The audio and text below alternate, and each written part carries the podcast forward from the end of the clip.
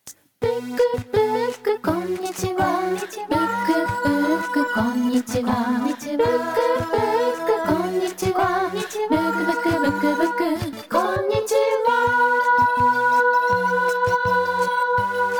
はブックブックこんにちは。この番組は東京神楽坂かもめブックスの僕柳下恭平と札幌北18条シーソーブックスのジン・テルヤ、僕たち二人の書店店主が毎週水曜日に自分の好きな本のことを話す30分のポッドキャストプログラムでございます。柳下さん今日もよろしくお願いします。はい仁さんよろしくお願いしますお願いします。仁さん時代はパスタかもしれませんねです。あやっぱり全くもう完全同意し ます。あのー、うん。なんか今日変な時間に寝ちゃってうんうんうん。変な時間に起きちゃってはい。であもうあと30分でこの収録だって思ってまず30分で腹減ってて食えるものって限られてきますよねそうですね。うん、うん、で外に買い物に行けないうん。うん。家にほぼ食料がないはい。っていう時にまあどん兵衛みたいなものでもよかったんですけど、うんうん。なんかちょっとと作りたいなと思ってうんうんうん。あのフィジリがあったんですよフィジリをこうとりあえず茹でて AD ゆり子さんからいただいた新潟の缶ずりはいはいはいはい。なんだろうこれ米麹と唐辛子と柚子が入った、まあ、塩かとうん。の発酵させた調味料ですね、とりあえずそれをこう油で炒めてペペロンチーノ風にしてみたんですようんうんうんうでん。なんかちょっと味にアクセント欲しいなと思って酢を黒酢をちょっと入れてはいはいはい。作ったら結構うまくてじゃあもう缶ずりと、缶ずりの塩味と、はいそのす黒酢の酸味のみで仕上げたっていう。そうですあの具がないんでシンプル極まりないですけど、ちょっと美味しそうですねい。やそうなのすごく美味しくて、うんういんうやん。このアレンジ米じゃいけない、まあ、米にね缶ずりつけてなんかお茶漬けしてもうまいんですけどうんうんうんいやこれパンでもこうはなんないし米でもこうはなんないしパスタってすげえちょっとさっき思ったんですよねパスタの広がりは確かに、僕も結構やっぱ料理するんうで、んまあ願わくば、パスタと本当に一品あるだけで、ただネギとかでもいいんで、玉ねぎでもいいんですけはど、本当に家にある余った野菜あれば、もう全然十分ごちそうになるっていうか、ですよねもう塩加減さえ間違えなければパスタは美味しいですよね。そうかもしんないうん。ワンプレートディッシュの中ではパスタって一番応用が効くんじゃないかなってさっき思ったんですよねいや、間違いないんじゃないですかね。学生とかの味方でもありますしね。あーとりあえず腹膨れるもんなまあまあまあまあの量になりますよねうん。安いですしね、安いパスタは。あーそうかもんうんあと家にあのカルパスがあるんですよ、はいはいはあい、のはい。ソーセージのあれみたいなやつはいはいはいはい。後でなんかカルパスでカルパスとパスタだけなんか作ったろうかなって思ってるぐらいありですね。ええ今ちょっとパスタ欲がじいさんジャーキー、はいジャーキーじゃないカルパスと、まあうんスパゲッティかペンネフィジリぐらいしかなかったら何作りますあー、カルパスは、あれですか、いわゆるサラミの太さのやつですかそれとも、あの、おつまみ用の、多あ分のおつまみ用っぽいですねあのちょっとなんか個包装されてるやつはいはいはい、あの、キャンディーみたいにくるまれてるようなキャン。ディーみたいやつええそう、どうしますかね。でも、僕は、その、まあまあ、細切りとかにするかもしれないですね。ああ、まあ、縦にこう裂いて、はいはいはいはいそれで和えるみたいな感じにするかな。カルパスだったら。あーいいですね、味付けは、うん味付け、えー、でも塩はいはいはいに、まあ、胡椒をちょっと多めにするとか。ああいいなあこ完全に使ってもいいなまた、缶ずりもありかもしれないですうね。んなんかちょっとこう、ピリッとさせる感じとかもありかもはしれいないですはね、いはいはいそれだ、うんいいかもしれないですね。それですわちょっと後で作ろうなんかあ今パスタに夢中になってます、パスタがもう食べたいというか作りたいもうなんか 誰かに食べさせたいパスタ、ね、なんか僕も結構パスタは自分で、なんだろう、茹で時間とか、うんアルデンってよく1分前に揚げるとかってひ、あの、はいはいよく言うじゃないですか。うんうん僕なんかもう3分前、4分前ぐらいに揚げちゃって、うんはいはいはいこう鍋煽りながらあこう熊手スタイルそうそうそうそう、熊手で結構学んだやり方を結構んうんうん実践してますね、まあ、塩加減は本当に1%ここれこ1%こだけはかたくなにも守ってはい確かに料理ちゃんとしてる人というかパスタのグラムとかも割と測る人いますもんねそうですね100グラムとか120グラムを大体なんかちょっとこうバーとかそういうダイニングバーみたいなところで出てくるパスタ 80g ぐらいなのかな、うんでお店だと120とかうん100から120ぐらいの幅なんですかねた多分ああじゃあそれぞれのベストパスタを1個ずつ上げてはい本編に移りますか行きましょうか何しようかな迷うななんだろうなあ僕スパゲッティで、うんまあ、あればほうれん草みたいな青い何か葉っぱはいはいはいと、まあ、あればベーコン的なそれかカルパスでもいいんですけどはいはいはいを、まあ、パスタ茹でてこれはまあ時間通りでもいいし時間より早くでもいいんですけど、うんうんうんでまあ、オリーブオイルひいてベーコンとほうれん草を炒めてうんうん、で、まあ、そこにパスタも入れてうんちょっと、なじまして、うん、それをお皿に乗っけてうんそこに大根おろしとうんツナがあればツナを乗っけてうわーうまいやつですねで、うんい醤油かけて海苔かけて食べるのが好きですやー美味しいですね和風パスタみたいな和風パスタですねこれはうんうんうまそうだなえー、べ自分で作るベストパスタってことですよねあでもあそまあそうしましょうかうんなんだろうな結構作るけどなうーんそうだな本当にありもので作るからなそうですよねでもホールトマトうん、を使いたいですかねはあまあ、ホールトマト、まあ、ニンニク、オリーブオイル、うんゆっくり香り出して炒めて、うんそこに、まあ、ホールトマト足して、まあ、ちょっとだけ塩入れてあげて、あとは、そうだな、パスタさっき言ったような感じで、あの、茹でて、その、汁気たっぷりのうん、そのパスタソースに、ゆっくりくぐらしてなじませて、うんもうそこのベースがちゃんと塩加減ばっちりだったら、もうそこに、まあ、肉が入ってようが、まあ、イカみたいな魚介が入ってようが、うんうんうんまあ、ちょっとそれは贅沢だから、まあ、家にあるくず物の野菜でもいいですうし、んはいはいはいまあ、要はこうホールトマトを使ったパスタが好きあの自分で作るんだったらよくやりますかね。いやー美味 しそう王道ですねやっぱりもう本当に王道ですね。うん。これ僕さっき大根おろしとツナって言いましたけど、あはの各国によって多分やっぱ違うんでしょうね、い。いやー、あるでしょうね。バンコクの人が作ったら多分もっとなんだろうな、はい魚醤とはかいはい使ったりとかするのかもしれないし、そういうパスタありそう。ね美味しそうだし、んタラコパスタは市民権得てるんですかねタ全ラコ世パ界スタです的かにはい得てるのかな明太子からし明太子があるところって世界中にあるんですかねいやー多分日本だけじゃないですか日本だけか、まあ、日本と流通してるのは韓国にあってもおかしくなさそうだな、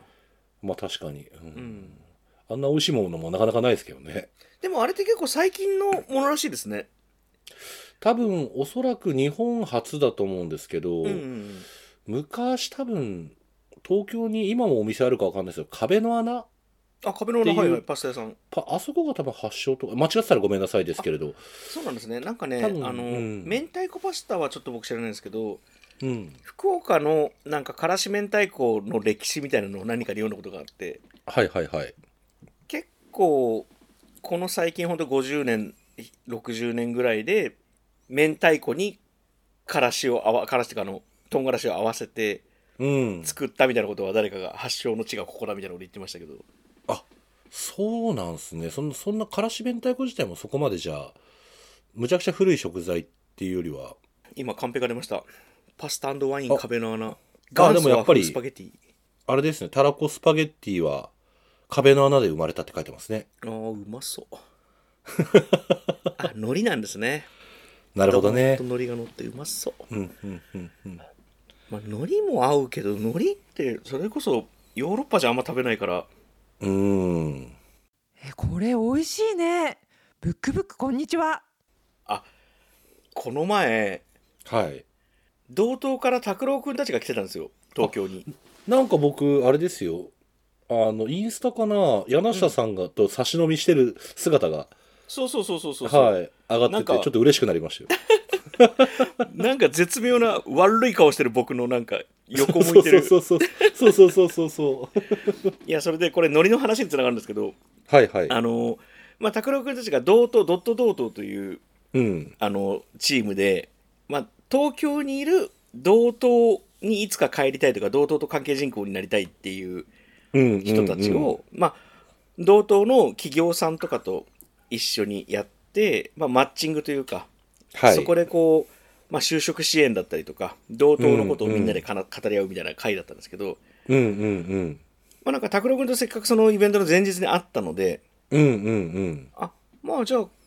イベント自体は知ってはいたので、はい。顔を出したいなとは思ったんですけど僕行ったところで別に同等の何かに役に立てるとはその瞬間はないので。あんまりその拓郎君たちに気使わせてもね、なんか、あ、柳瀬さん来た、お相手しなきゃとかなってもちょっと悪いなと思って、はいはいはい。ちょっと遅れていったんですよ。なんか懇親会みたいなのがある時うに、んちょっとビールでも飲むかと思って行ったんうんですね。うん。で、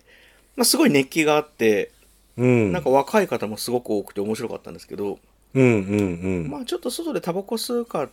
て言って、一瞬外出て、でその後になんかちょっと小腹が空いたなと思ったんですよ。ほう。で、まあ、ただイベント中だし、そんなになんかなかなかい一品食べてるのもなぁと思ったんで、近所にあの寿司屋があったから、うんうん。あの、香りを取るで、香取り寿司。香はいりを取るで香取り寿司っていう、うん。あの、寿司屋がその清澄の交差点のところにあったので、ほうほうほ場所は知ってたんですけど、気にはなってたんですけど、行ったことなかったんで、う。うんうん。まあ寿司屋だったら一貫二貫つまめば、うん。とりあえずこうイベントちょっと抜けてパッと食べてスッと帰れるなと思ったんですね。うんうんうんうん。そしたらそこのお寿司屋さんがめちゃくちゃ美味しくて、へえ。あの、 まずガラガラって、やってますって言ってガラガラって入ったら、お客さん誰もいなかったんですよ。うんうん。まあ3連休の中日みたいなこともあって、うん。で、あ、まあそれならそれでゆっくり、あの、パッと上がろうと思って、で、まあカウンターに座りましたと。うん。で、ご主人が、光り物とかお好きですかって聞かれたんで、はい。あ、もうそれは大好きですっていう話をして、カウンターのあの、なんていうの、いけすというか、あの、ネタが置いてあるあのボッうクんうスんうに、ん。平貝が置いてあったんですよ。はいはいはい。平貝がすごい好きで、うんうん。あじゃあ平貝と何かお任せで何巻か握っていただけますみたいなことを言ったら、うんうんうん。いや、そこがね、本当に光り物にめちゃめちゃこだわったおやすさんで、へえ。まず。ね、イワシだけでもね、あの、漁港によって味が違うからって言って、漁港別にいろいろ出てくるんですよ。ええ、すごい。で、淡路島を挟んだ、あの、大阪側と反対側のイワシとか、うん。で確かね、ちょっ。と味というか、あの、身の締まり方違うんですよね。うん。で、サバ。はまあ、関のだとか、関サバとか、いろいろあるんですけど、小肌がすごく多くて、はいはいはいはい。小肌だけでね、あの、9貫食べました。全部漁港違う。すごいなそれは。いや、本当にね、長崎からずーっとこう、東へ東へこう、上がりながら小肌ツアーをさせてもらって、はいはいはいはい。で、あの、京都のね、舞鶴のやつだけ、小肌にちょっと海苔が巻いてあったんですよ。おお、ここでノリのはい話はいなんですけどあここでノリがつながるんですね。うんうん。いや、 で、小肌に海苔巻くってあんまり食べたことないんですけど、聞いたことないですね。ですよね、うんでも確かに合いましたね。なんか、ええ。で全体的に脂が乗ってるというよりかはうん割とあっさりというか、なんていうんですかね、なんか食感とか香りを楽しむような感じの小肌ではいやこれでねしかもね新子あの小肌のさらにちっちゃい夏に出回るうんうんうん、新子がなぜかあってこのうん2月、うんうんでうん、実はこれね2年熟成させた新子なんですよって言って本当にに小、指の先とは言わないですけどええ新子のこの3枚握り4枚握りじゃなくてうん、一一匹ちっちゃい半身の進行をちょんってこう食べさせてくれたんですけど、うんそれもね味が深くて麹となんだろうな塩味とうまみみたいなのの塊みたいなお寿司であ美味しかったですねいやーいいな柳下さんとお寿司行きたいなあここねあのね北海道の人も連れてけるレベルのお寿司かもしれないです、いやあのー特に小肌なんて、うんあの北海道にいると食べる機会ないですからね小肌そうかもしんない小肌はまずなかなかないですよねはいはいはいはいあうん確かにそうかもしれないなうーんいやここね行きましょう、え行きましょうぜ広ひ島白川の香取寿司あのこれはいお聞きの皆さんも、もし気になったらぜひとても美味しかったんで寿司食べれるように頑張ろう仕事いやでねここねしかもねその高くなかったんですよあの、うんあそうですか、まあ高くないっつってもあのお寿司屋さんなのでうんうんうんもちろんその1000円で食べてきましたではないんですけど、うんうんうんだからさっきも言った通り小肌だけで、まあ、8巻9巻まあ新行も入れてうんで青柳もなんかねそれこそあのどこだっけ北海道の遠別じゃなくて標別だ、うんうん標別はいえ今はね標別がいいんですよとか言いながら青柳が出て平貝2貫食べ ただろでサバとかその辺のもの、イワシも2貫以上食べて穴子も1本食べてみたいな感じでうんお酒も2合を結局2つから4合飲んでまあはいまあだからねなまマあマまあいやたっんてですますよね いやちょっと抜けたじゃないですよいや、そうなんですよ。あの、私の光り物の世界へようこそとかっておっしゃっはていて、はいはいこれはすごいぞと思ってちょっと楽しくなっちゃったんですけど、ええそれでね、ええ1万円ぐらいだったんで、あなるほどねうんうんなんか、うんうんいや、こんだけ楽しんでもらって、まあ、じゃあいいかって全然なるというか、うんうんもううんうん2万とかかかるかなと思って行ったら全然そのことなかったんで、まあお寿司屋さんね2万3万ところと、まあ、東京なんかだと特にねいくらでもありそうですしねそうですよ良ね心的なお店ですねいや、そうなんですよ。なんか出来心で入ったにしちゃ、ちょっと、あの、大当たりを引いて嬉しかったですね。えはい。あの、すいません、はいちょっと、この話、したくなっちゃってしましたけえど、はいあのずっとできますこの手の 話ねじゃあ本の紹介いきますか。行きましょごめんください。ブックブック、こんにちは。はい、お待たせしました。お便りのコーナー。う始まりますはいでは、今週のお便りご紹介させていただきます。うんおなじみ、三体さんからのお便りです。あいつもありがとうございますはい、本当にいつもありがとうございます。えーこんにちは。掃除のお供に聞いております。報告に少し間が空きましたが、年末におすすめいただいた、あ、そうだそうだ、本をブックサンタに寄付しました。うんうん、うん、そうだそうだそうだ。はい。おすすめされた、えー我々がおすすめした、今夜世界が終わったとしても、ここにはお知らせが来そうにはない。と、うん女たちを、伊丹さんですね。うんこの2冊を、えーあと、自分でご自身で選ばれた、短歌タイムカプセル、書士官官房ですね、の3冊をブックサンタで選びましたと。え駅周辺の本屋でこの3冊を調達できるのはさすが大都会札幌ですと。えうん私の知る限り本屋さんというのはいつも丁寧に接客をしてくれるのですが駅ビルに入っている本屋さんは今回ブックサンタでお願いしますと伝えたところありがとうございます大切に送らせていただきますとまるで成人にこうセイントですね成人に対するような態度で接してくれました、徳の高い人になった気分を味わいたい人にもおすすめですブックサンタと書き添えてらっしゃいますねうんうんうんえーさて子供に本を勧めるということ関連で先日こんなことがありました職場で休憩中にいつもはあまり話をしない他の部署の方にいきなり話しかけられて自分が仕事で何かやらかしたのかと身構えたのですが聞けば子供におすすめの本を教えてほしいという相談でしたうん別に職場で本好きムーブはしていないので すが、休憩中にスマホをいじらず本を読んでいることが多いので声をかけられたようです。ちなみに、この時読んでいたのは、気候後崩壊後の人類大移動、ガイアバンス、うんえー川出さんですね。川出処方新社でしたと。はい。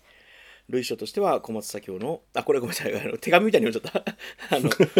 日本沈没って言おうと思ったけど、これいや、余計なことですね。ごめんなさい、なんでもないです。えーでえー相談してきた同僚は、積んどくとは、えー徳を積むという方の積んどくであると嘘吹きながら読む以上に積んどくを増やす人間を育成したいのではないでしょうがうん聞く相手を間違っていますよとも言えなかったのでこの時は百姓貴族はいはいはいはい、おーはいはいあこれもあの帯広でしたっけね北海道うのんうん農家さんの話ですね、を進めてみました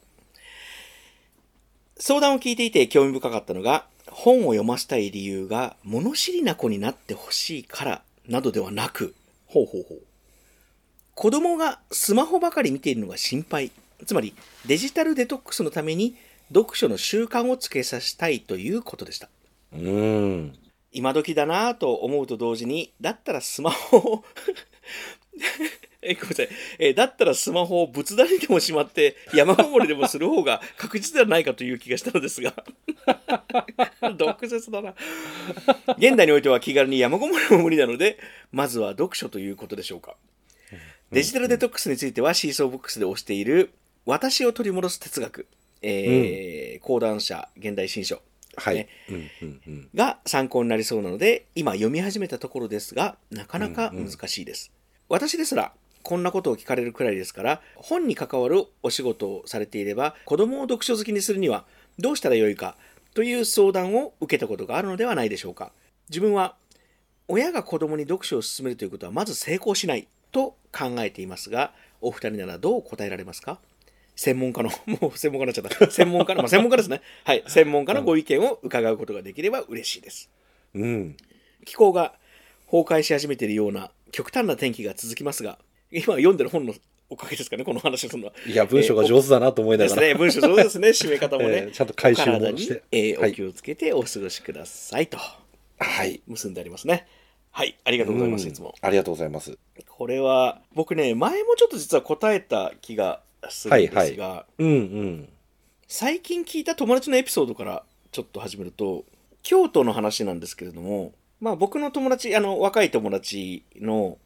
先輩、まあ僕より年下の方らしいんですけど、が、まあお子さんが今5歳だか6歳だからしいんですよ。うんうんうん。でその友達の先輩さんはバンドマンなんですね。バンドを今でもやっている。で、なんかバンドとかでライブをこうした後に、その僕の友達もそこ見に行ったんですけど、その5歳の息子くんが、もう一番最前列にこうかじりついてまず見てるんですって、音楽を。うんうんうん。お父ちゃんの。うん。でうん。そのライブが終わった後に、その息子くんが、もうなんかね、シールドをバーって束ねたりとか、うんうん。ギターを運ぶの手伝ったりとか、もうほんとローディーみたいな動きをしてたんですって。うんうんうん。、で、なんか、そこに、この答えがあるような気がしていて、子供に本を読ませるためにはどうすればいいかっていうのは、やっぱ親がバンドマンで音楽すげえ楽しい、好きだってなってたら、やっぱり5歳がローディーになったりするわけですよ。うんうんそれと一緒で、親御さんが本読んでれば面白そうに。うん。うん。まあ、もっと言うと、例えば三体さんみたいに、なんか休憩中とかに本をずーっと読んでるみたいなことをしてたら、もし親御さんが、ああ、本って何なんだろうなーって多分息子さんや娘さんが思っ、当然思うような気がするんですよね。うんうんだから子供を読書好きにするには、の直接の答えは、親が本を読んでいればいいっていうのが、うん。うん。僕は答えなんじゃないかなと思っていてですね。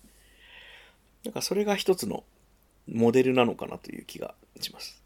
以上ですっていうぐらい僕もどうです。あと、はサンタイさんがおっしゃる通り、子供、読書好きにできる気がしないみたいなのは、うあのそれも正しくて、うんなんか本当に自分が好きな本とかって、やっぱ自分で見つかると思うんですよね。まあうん親うんうん親が勧めない本って面白いじゃないですか。うんうんうんうんうん。でもその入り口はあの例えば何か暴力とかに関する本があったとしても、うん、それは親が勧めないかもしれないけど自分で見つけてそこに何かしらかの感性が目覚めたらその入り口がやっぱ親が本を読んで自分も読んでみようかなっていうところにあるような気がしますね。うんうんうんうん。あの、でもこの問題っていうか結構悩まれてるというか、気にかけてる親御さんは相当数いらっしゃるんじゃないかなと思うんですよね。なんか携帯ばっかりいじってないで本読んでほしいなとか。はいはいはいはい。うん、もうやっぱりうちの本当に自分も息子と娘がいるので結構こうタイムリーな話題というか中1の息子クラスに携帯持ってないの多分うちの息子ともう一人ぐらいしかいなくてうんうんうんやっぱり日々の会話みんな LINE であうんうのんやり取りしてるような感じでそれでかなり時間持ってかれてるそもそも本読む時間を作れないみたいなのもなんかよく聞きますし。はいはいはい。そうだなやっぱり柳下さんの言う通り本当親が読んでる姿を別に見せるでもなく、まあ、普通に読んでるうんうんっていうこととかあと実はちょっとあの僕はでも一つ作戦としてやってることはでも一個ありまして、ええそれはあれですねあの以前あのこの「ブックブックこんにちは」でもあのあったトイレブックをたまにこう差し替えてはいはいはいはい。あのなんとなくあなんか変わったみたいな読んでるか読んでないか分かんないですし、うんうんうん僕も確認はしないんですけどなんとなく全くジャンルの違う、まあ、写真集が置いてあったり漫画が置いてあったりぐちゃぐちゃなんですけれどなんかそういうものでちょっとこう案にメッセージを送ってるみたいなのはちょっとありますね。それ、本屋のやり方としても正しいですね。その、棚で見せるっていう。はいはいはいはい。ああ、うんありですね。目につくとこに置いとくのはありですね。そうですね。うんうん。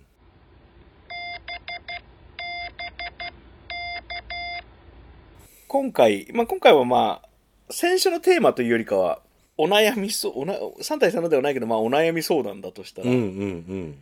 まあ本でこれを解決するとしたら、親に勧める本かもしれないですね。子供に勧める本というよりかは。うん。ああ、なるほど。あ、そこまで俺考えてなかったな。いやー、3対確か3にの、まあ、同僚さんですかね。に、うんうん他部署の同僚さんに、が、まあ、じゃあちょっと読んでみっかなっていう。そでれだ。それを家でなるべく読んでもらって、それお父ちゃだん。あるいはお母ちゃん何読んでんのっていうのをはやるいと。はいはい。うんそれでしたわ、柳下さん。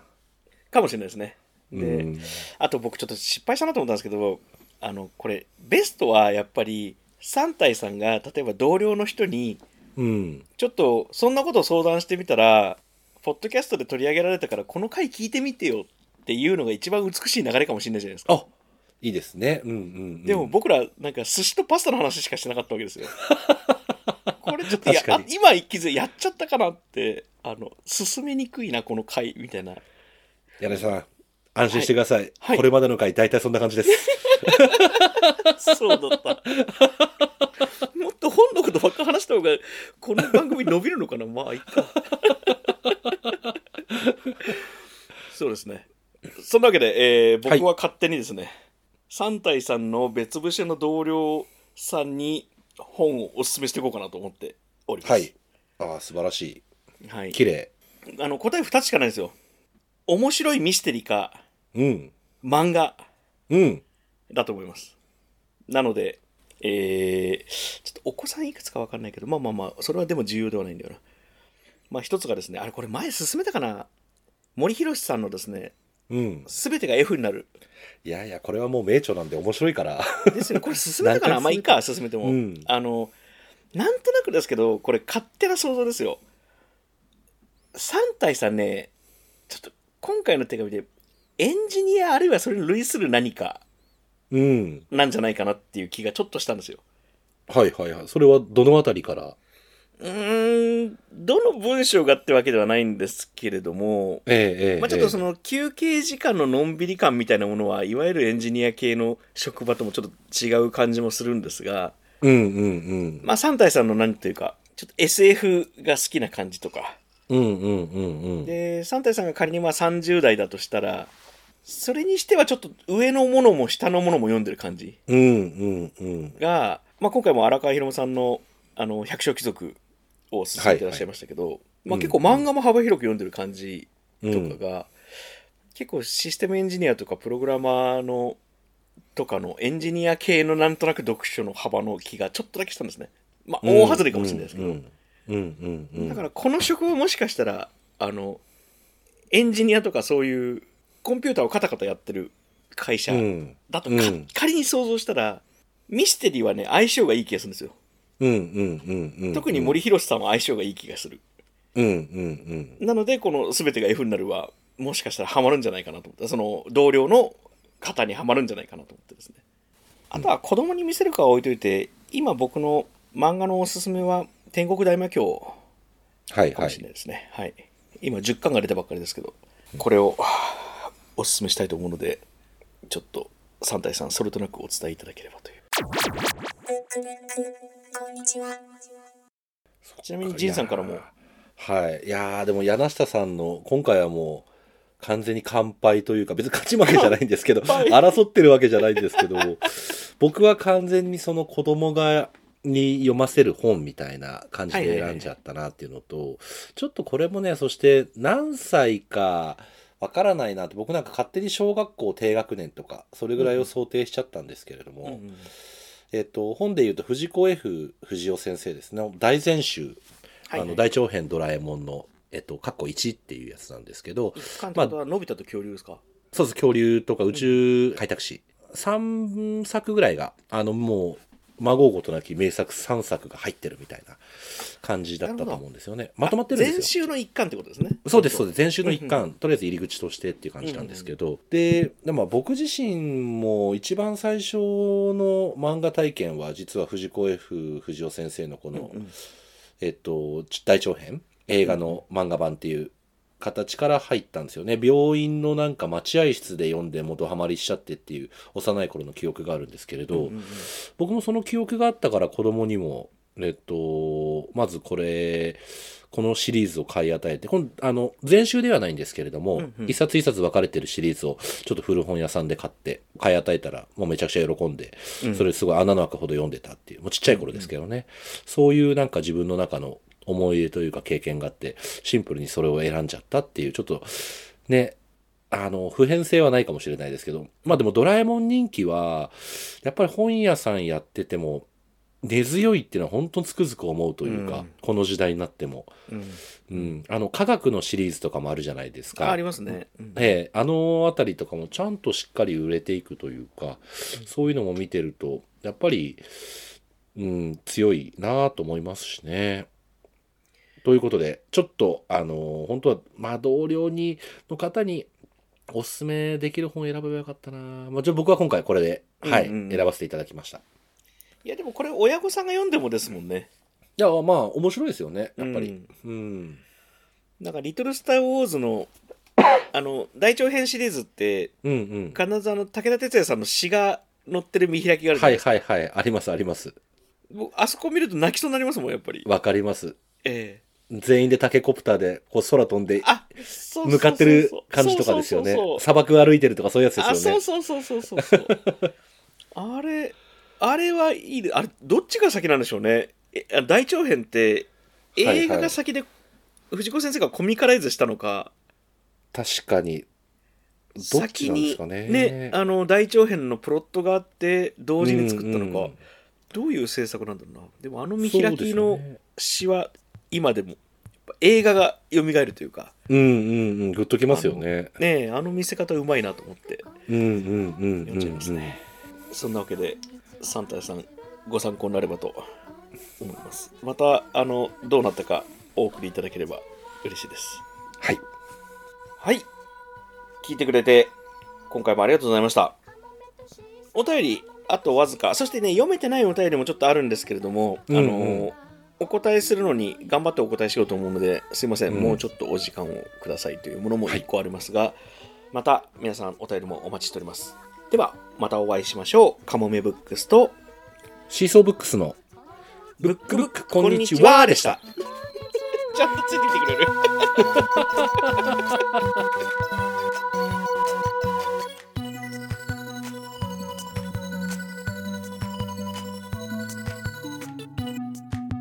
ブックブックこんにちはは札幌北十八条のシーソーブックスジン・テルヤと東京神楽坂のカモメブックス柳下恭平2人の書店店主が毎週水曜日に自分の好きな本のことを話すポッドキャストプログラムです。